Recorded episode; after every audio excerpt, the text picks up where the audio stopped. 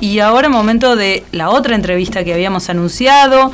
Nos encanta que sea con literatura, con libros en, arriba de la mesa y, que sea una amiga la que tengamos. No voy a decir que es mi amiga, porque bueno, nos estamos conociendo, pero es amiga de Lau y me parece que es hermoso que, bueno, que sea una oyente de la primera hora y que esté hoy acá en, el piso presentando un libro. Hermoso. Estamos con Lina Luqueta, amiga, gracias. profe de Ciencias Sociales en Mar del Plata, escritora. Recién hablábamos fuera del aire y decíamos, ¿soy escritora o no soy escritora? Y yo le decía, sí, Lina, sos escritora. Tenés a punta de lanza recién nacido, es su librito. Ya está. Así que bienvenida al programa. Gracias, gracias. ¿Cómo se siente estar acá en este bardo? No. Se siente hermoso, se siente suavecito, lindo. Vamos a pedirte, Lina, que hables ahí. Ahí está, va, va. Ahí va muy bien. Bueno, voy a hacer algo que me encanta, que me siento cual profesora yo. No, estoy con el libro en mis manos y voy a leer algo de ella para empezar a hacer un breve recorrido un poco por, por su vida, por su proceso creativo, cómo llega este libro eh, y que se puede empezar también a escribir eh, medianamente de grande, ¿no? Digo que no es una cosa de que hay que escribir de, pequeño o de siempre o no se puede editar un libro. No. no, no, siempre puedes escribir. Y es lo más fácil del mundo, un lápiz y un papel. Bueno, no sé si es tan fácil, es hermoso, a mí me encanta, pero... No, escribir, escribir, escribir hacerlo bien es otra cosa. Bueno, hay mucha gente que está escribiendo. Tener talento y hacerlo y y terminar un libro además, ¿no? No solo escribir, digo, editarlo, publicarlo. Bueno, tengo en, mis manos el libro de Lina Luqueta que se llama Punta de Lanza. Después lo vamos a subir a las redes para que lo vean. Y nuestra amiga Lina nació en Avellaneda y se graduó en la Universidad Nacional de Mar del Plata como profesora en geografía. Luego obtuvo su máster en psicosociología de comunidades y ecología social Ajá. y acá voy parando y te voy preguntando. Pregunte. No, y con una tesis eh, que la realizaste acerca de las madres de Plaza de Mayo. Sí, la tesis se llama Madres de Plaza de Mayo, de la maternidad doméstica a la maternidad política. Y reconstruye el paso que ellas hicieron desde lo doméstico a lo público, mostrando su dolor de una manera política. Wow. Linda. Lindo. No, y además hablar de maternidades en clave política en los 90. En los 90 fue. ¿Qué onda? Abrir caminos ahí. Sí, no, habría, no había otras tesis al respecto, de tratar la maternidad como una cuestión política. Sí, de lo privado a lo público, de lo sí, feminista, digamos. Porque además, eh, sí, sí, siempre se criticaba como que las luchas son políticas, sí, son políticas, no pueden ser de otra manera. Claro, si no son políticas, ¿qué son? Claro, totalmente. Bueno, y, en este libro, eh, Punta de Lanza, toda la época previa a las madres o ahí en paralelo porque habla de la dictadura justo en el, nacimiento. Em, la verdad que es un librazo. Eh, se puede leer capítulo a capítulo y tiene un principio y un fin en sí mismo y a la vez lo lees de corrido. Sí. Contanos un poco de qué trata el libro Punta de Lanza, que se está ya por, por estrenar, digamos, en público dentro de muy poquito. Sí, lo voy a presentar el día 20 de noviembre en el Faro de la Memoria, que va a haber una jornada que se llama Reencuentro con el Faro, Construir Memoria.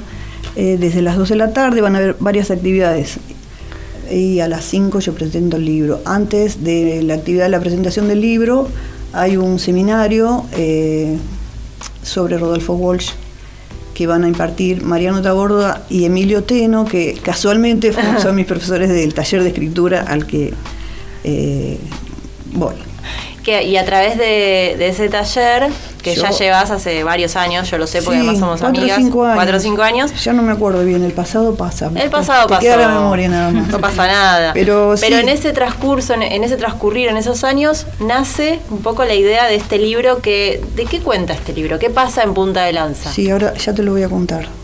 Yo em, tengo otras cosas escritas y publicadas, son libros de secundaria, son ciencias sociales y geografía. Así que tenía un poquito el oficio de escribir, pero era en tono académico. Nunca me animaba a hacer literatura porque leo mucho desde muy chiquita y le tengo un respeto alucinante a los escritores hermosos que existen. Entonces por eso te dije que me cuesta llamarme escritora. No sé si soy escritora, escribo. Me animé a escribir esto en el taller y, arrancó con el primer cuento. Este, este libro eh, habla de una historia eh, que ocurre en la dictadura. Son 10 cuentos, cada uno se puede leer independientemente y todos forman una misma historia. Y empezó con un ejercicio que mis profesores Emilio y Mariano me dieron, que fue era un ejercicio libre. Entonces yo no sabía qué escribir y un día andaba ahí por el auto, con el auto y me encontré con un amigo que fue víctima de la dictadura y que una vez me había contado algo y dije, ay, voy a escribir esta historia. Y es la primera historia. Y, y arranqué con esa y se fue dando espontáneamente, seguir contándola. Y, y realmente fue espontáneo. ¿Son varias historias? Son 10 historias. 10 historias. Como me dijo una madre una vez, cada caso es un caso, pero todos son una misma historia. Mm. Esa, esa frase a mí me afectó eh, mucho. Juanita, nuestra Mm. Juanita querida. Mm. Y, y quise hacer eso también. Cada caso es un caso, pero todos son una misma historia. Y todos tienen un hilo conductor. Y los personajes se van entremezclando y cuentan una historia. ¿Cuánto tiempo te llevó a hacer el libro, estas historias, la recopilación de, de la... Sí, estuve como un año escribiéndolo porque no soy muy disciplinada para escribir. O escribo todo el día o pasa un mes y no hago nada. Mm. Pero siempre leo. Pero eh, lo hermoso del taller, además de la crítica y lo- todo lo que aprendes, todas las herramientas que los chicos te dan, es eh, que te vas escuchando y te- tus- compañeros te van leyendo y vamos haciendo todos juntos una crítica. Y, y, eh, ese proceso de creación se da porque estás eh, totalmente sintonizada con el taller. Si no, yo me disperso, porque yo soy docente, doy clases de geografía y ciudadanía en Mar del Plata. Y me disperso un montón. Aparte ya tengo cierta edad que algunos hábitos son difíciles de, Sin de embargo, adquirir. yo te digo, ¿Qué? mira, y acá te hablo como amiga, no como. no, que ella me- no, Lau, hoy voy a escribir, me voy a sí, sentar, sí. hoy me bien. encierro, este fin de semana. Ah, eso les pongo. quería decir, ¿O que no? es muy alucinante ir a un taller porque te da una disciplina. Si para el Eso. lunes tengo que entregar una Claro, hoja. claro. Entonces, eh, a mí me ordena, y me hace muy bien. Sí, esa o sea, presión entre comillas, pero que a la vez Sí. es como el motor para decir, bueno, lo tengo que sacar. Sí, además la corrección que te hacen es muy linda porque yo me di cuenta que ahora cada uno que lee el libro eh, le encuentra algo distinto. Entonces eso es hermoso. Y este libro que habla sobre la memoria eh, es buenísimo porque en un punto a mí lo que más me gusta es esto, que todo el mundo puede reponer algo. Es como que terminas de escribirlo vos. Eh, terminás decís, Porque "Ay, es una memoria de esto". colectiva, es claro. Por la memoria exacto. Claro.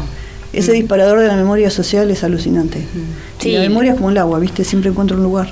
Y contabas que antes, ¿no? Sí. Antes del aire, eh, que en los 90 habías empezado. En los 90 yo hice una tesis. En los 90 gané una beca y me fui a hacer una maestría de psicología social eh, a la Universidad Federal de Río de Janeiro. Maravilla. Hermoso. Ahí elegí el tema eh, Movimiento de Derechos Humanos en Argentina y el caso especial particular de las Madres de Plaza de Mayo. Y lo que hice en esa tesis fue reconstruir el paso que ellas dieron para eh, mostrar su, su dolor, su duelo en el espacio público a partir de prácticas cotidianas. Mm. Y entonces yo realicé muchas entrevistas eh, en Buenos Aires y en Mar del Plata. Y esas entrevistas me resonaron muchísimo y fue fuertísimo escuchar historias y detalles. Porque está bueno esto de recuperar un poco esa historia, eh, porque eran mujeres, son abuelas ahora y, y que salieron a la calle a pedir por sus hijos, Sí, hijas, exacto. sus, sus seres queridos, porque Sí. no sabían dónde estaban. No, y lo hicieron desde lo más simple, desde, Desde, el amor y, y desde eso, desde ser madres y estar eh, queriendo saber sobre sus hijos. Sí. Entonces es como tan genuino, ¿no? Esa, Sí. esa búsqueda. Y por eso ha trascendido en el tiempo Sí. y ha trascendido las fronteras, porque, bueno, el- las madres, las abuelas son reconocidas en el mundo. Sí, más que reconocidas son un paradigma. Sí, Muchos claro. movimientos de derechos humanos de otros países eh, retoman son de, Las de estudio, digamos, porque eh, cómo las ha movilizado esa situación y que no hayan ejercido en ningún momento la violencia o el, el, eh, no se hayan, eh, digamos, eh, ido Apartado por claro de la del- justicia. exacto de la búsqueda El de la verdad. de verdad y justicia. exactamente Y Sí. desde, desde Brasil, que es desde donde vos estuviste haciendo tu tesis, y si bien venías y hacías las entrevistas, ¿cómo se percibía? Digo Brasil porque Mm. es un territorio que habitaste En largos Brasil, años, en eh, Brasil. toda la historia y todo el paradigma de las madres. de- digo, todo lo que es la cuestión de derechos humanos y toda la historia argentina en relación a los desaparecidos. En ¿Cómo Brasil el organismo de derechos humanos más importante se llama Nunca Más. Mira, Lo tomaron del de aquí. Sí, sí. Y ellos eh, tuvieron mucho contacto con los organismos argentinos, pero no hicieron un proceso de búsqueda de la verdad como nosotros. Y un poco eso se les nota hoy. Sí. En muchos países, En muchos países, España claro. también. Lo de España es Es también- fuerte. Sí. Bueno, Chile, lo que está sucediendo recién ahora, digamos, con un cambio en, en- en la búsqueda de una eh, una carta magna de la democracia o de, de- de otro. ¿Cómo explosió, eh, cómo explotó eso justo antes de la pandemia? ¿Se Mm. acuerdan? En el 2019 fue. ¿Lo de Chile? Sí. Sí. La explosión social de que Chile Todavía no sé si están hablando eh, de, de- de- de desaparecidos No. o de. Lo que pasa es que cada país, tuvo, cada país tuvo su, su característica Mm. dentro de la represión. Mm. Por ejemplo, Uruguay fue el país que más exiliados tuvo, en un momento tenía dos millones de exiliados. Argentina figura del desaparecido. Eh, en Brasil no fue tan masiva la represión directa eh, a la clase media profesional, digamos. Mm. Porque fíjate que hasta hoy también hay represión en las bases Sí, sociales, sí, tremendo. sí. Mira Colombia, Ecuador. Y vos que sos profe también, digo, y estás en contacto cotidiano con adolescentes, tanto del espacio público como privado, ¿cómo, no sé si en- enseñás directamente, el- o sea, sí, Yo sí lo- yo pero sí. ¿cómo, ¿cómo se percibe, esta es la pregunta que me interesa, eh, la cuestión de los derechos humanos hoy en, en los espacios de adolescentes y también la historia de nuestras madres de Plaza de Mayo y todo lo que fue la dictadura, porque para ellos y ellas es algo mucho más lejano, pero a la vez intuyo yo que vienen como con una conciencia, ¿no? De- Sí, los chicos son muy conscientes Política y, también. y saben saben mirar. Y, y- ¿Cómo es eso? Los chicos son esponjas, aprenden todo y preguntan todo, y hasta pequeños detalles que te sorprenden. Yo me acuerdo en los 90, cuando volví de Brasil, eh, que hice una jornada de memoria en una escuela pública, la que está en Juan. Justo, Mm. y llevé a las madres, y nunca me voy a olvidar el silencio que se hizo en la escuela cuando entraron las madres y se pusieron el pañuelo. Es- Ese es un día para coleccionar para mí. Ah, hermoso. Y creo que era la primera vez que iban las madres a una escuela. Eh, y hoy, y a- ayer y hoy, mis alumnos que saben que escribí este libro en la Escuela Municipal 204, eh, me pidieron que les lea un cuento. Y empecé a leerles uno, después seguí con otro y se quedaron así todos escuchándome. ¿Qué decirte? Eso para mí Wow. está todo dicho. Porque estaban viendo una historia, eh, también una historia argentina, el periodo de las dictaduras. Entonces alguien tenía que dar un oral y me preguntaron, profe, ¿sabés de eso? Yo que sí, mira, tengo un libro. Y ahí les leí y se quedaron en silencio escuchándome una hora. Y eso es hermoso. Sí, pues es una historia reciente. Sí, que- yo, yo crecí en la dictadura. Claro. Eh, si bien no tengo ningún familiar directo desaparecido, eh, me acuerdo de muchísimas cosas. Y, y yo crecí en la dictadura, eso es una frase muy fuerte para mí. Mm. Y por ejemplo, este libro lo leyeron mis compañeras de secundaria y me dijeron, eh, es, es- es mi vida, es nuestra vida, me decían Tana, porque me dicen Tana, me dicen Tana, esa era nuestra vida en la- cuando íbamos a la escuela. Y ellas se sienten reconocidas en, en estos cuentos, en algunos detalles también, por algunos nombres, algunas direcciones, algo que fui Ah. agarrando ahí de mi, de mi vida, porque yo nací en Wilde, que es Avellaneda, y, y era muy duro todo eso. Eh, para mí es una reivindicación de la generación que no está. Y punta de lanza es eso, es abrir eh, la memoria abriendo paso en, en la historia. Y la memoria, como las ideas, están siempre presentes, por más que qui- quieran eh, derogarla, Sí, no pueden. Sí, Sí, qué importante Y, ah, esto que decís, porque. Y quiero decir esto, eh, es, es muy alucinante el movimiento de derechos humanos en Argentina, todo lo que consiguió. Y esa práctica que se va transmitiendo a otras organizaciones. Sí, de generación en generación. En generación. Hace poco hablábamos de arte por la identidad, Sí, claro. digamos, las acciones que han llevado adelante las abuelas y el movimiento y, y bueno y la sociedad porque no acompañan Sí. y participan y, y se suman a todas las acciones de, de las abuelas tiene que ver con esto, ¿no? Con mantener la memoria viva, eh, seguir con la vigencia y que no se pierda la historia y que esto signifique también, eh, bueno, la, la posibilidad de eh, tomar conciencia de lo que significa Claro. un- una dictadura, eh, una, un- no vivir en, en una democracia y que hoy por hoy a pocos días de, una elección, me parece que muy importante que tengamos esto presente, ¿no? El derecho que tenemos hoy a, poder votar. Hoy se hace eh, justamente 70 años del primer eh, del voto femenino, de la mm. primera vez que las mujeres pudimos acceder a, participar eh, eligiendo y a que nos elijan. Y, mm, y digamos, hay escuchar a personas diciendo, bueno, no sé si me voy a tomar el colectivo para ir a, votar, eh, realmente eh, hace daño a la sociedad, al crecimiento. No importa que votes o cómo votes. Sí, claro. Pero, el tema es participar y ser tener la posibilidad de ir y de acceder a ese derecho, me por, por quienes no están y por los que vienen, me parece fundamental y me parece que, que bueno, punta de lanza. Es una punta de lanza. Ahí, como preguntaba Laura, cada generación eh, resignifica la dictadura de formas diferentes. No, es lo mismo una persona de 60, 70, 50, 40 o alumnos de 15, 16 años. O sea, ellos eh, eh, aprenden otras cosas y, interpretan otras cosas. Pero bueno, hay que, hay que enseñar. ¿Qué les leíste a ellos? Les leí bastante. El ¿Querés leer un pedacito de alguno para cerrar la nota? Sí. Porque lo tenemos acá y me da ganas directamente un poco. Además ella ya nos leyó. Si me das dos minutos te leo uno. Sí. porque vamos a recordar algo que el año pasado, ¿te acuerdas? En pandemia. En pandemia. Lina fue una de las eh, de las voces de un ciclo, un miniciclo que tuvimos acá que nos ayudaron muchas, eh, entre ellas Lina, a, bueno a conocer un poco de las historias y, de, esas escrituras que que hoy, bueno, tal vez son libros. En este caso no era sobre este tema, pero este Sí, gracias. Me encantó ese día también. Sí, estuvo hermoso. Lo disfruté. Bueno, voy a leerles un cuento. Este se llama Enrique. No eran tiempos para levantar la perdiz. Había ojos por todos lados, sobre todo oídos, así que guay con meter la pata. El flaco era el tercer hijo de una familia de clase media, familia grande con muchos nietos y asados de domingo. Su padre fue un capo del Banco Provincia y la madre maestra de toda la vida de la escuela número uno del pueblo. Siempre le decían que para ser alguien en la vida había que estudiar, por eso se vino a La Plata y se anotó en abogacía. También tenía clarísimo que cuando la realidad atrapa, te puede transformar en un pelado panzón aburrido. Él no iba a ser ni pelado, ni panzón, ni aburrido. Planeaba otra vida en esa vida entraba Clara, Clara de pies a cabeza.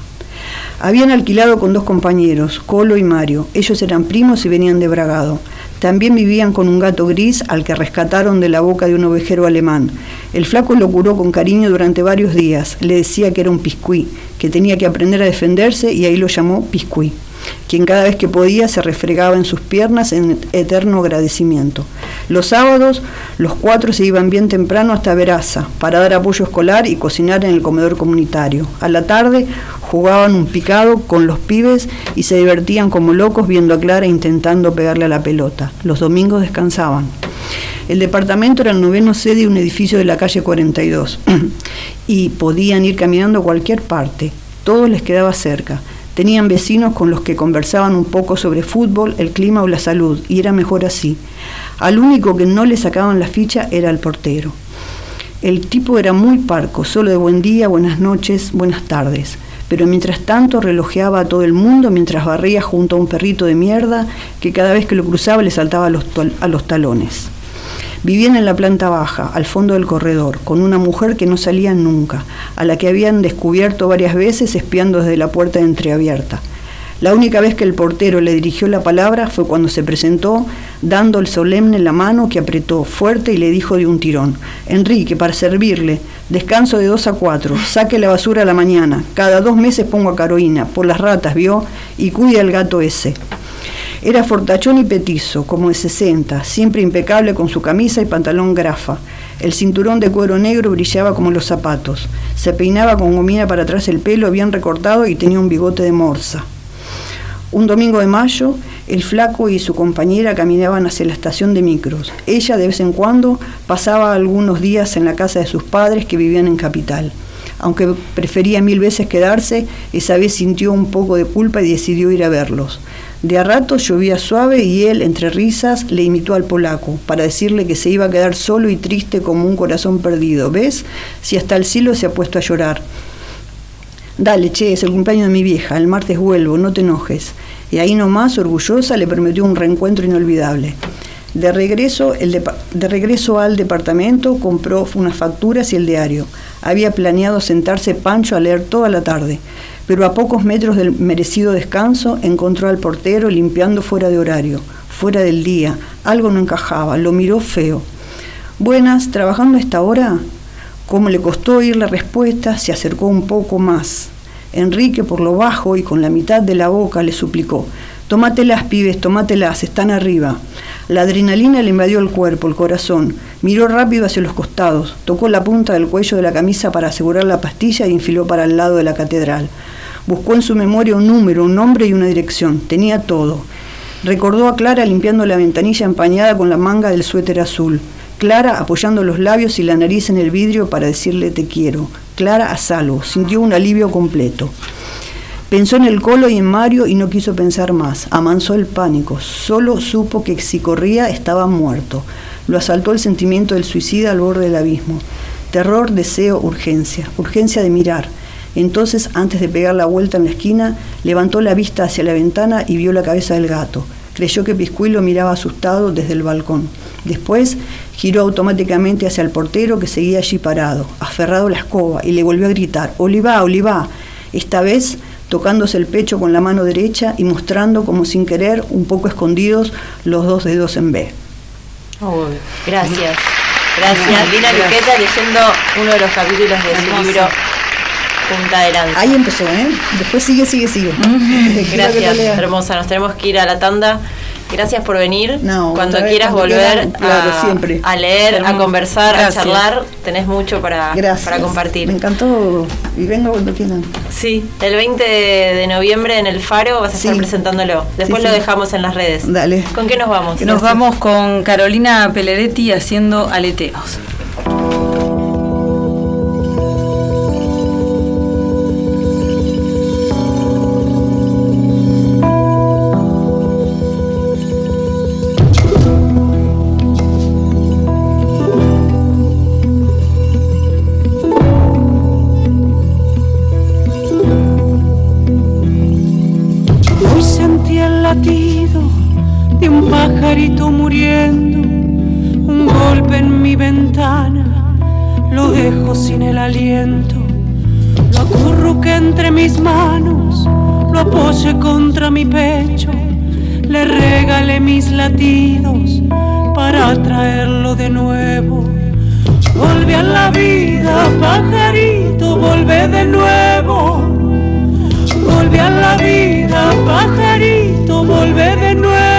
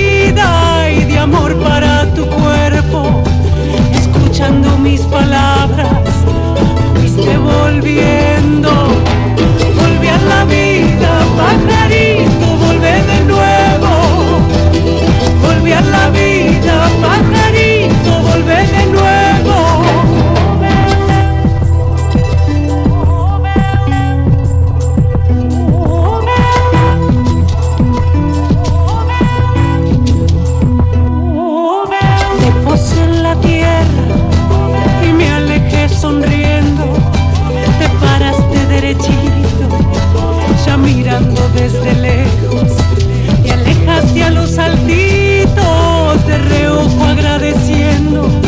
Volviste a tu rama a tu árbol a tu cielo.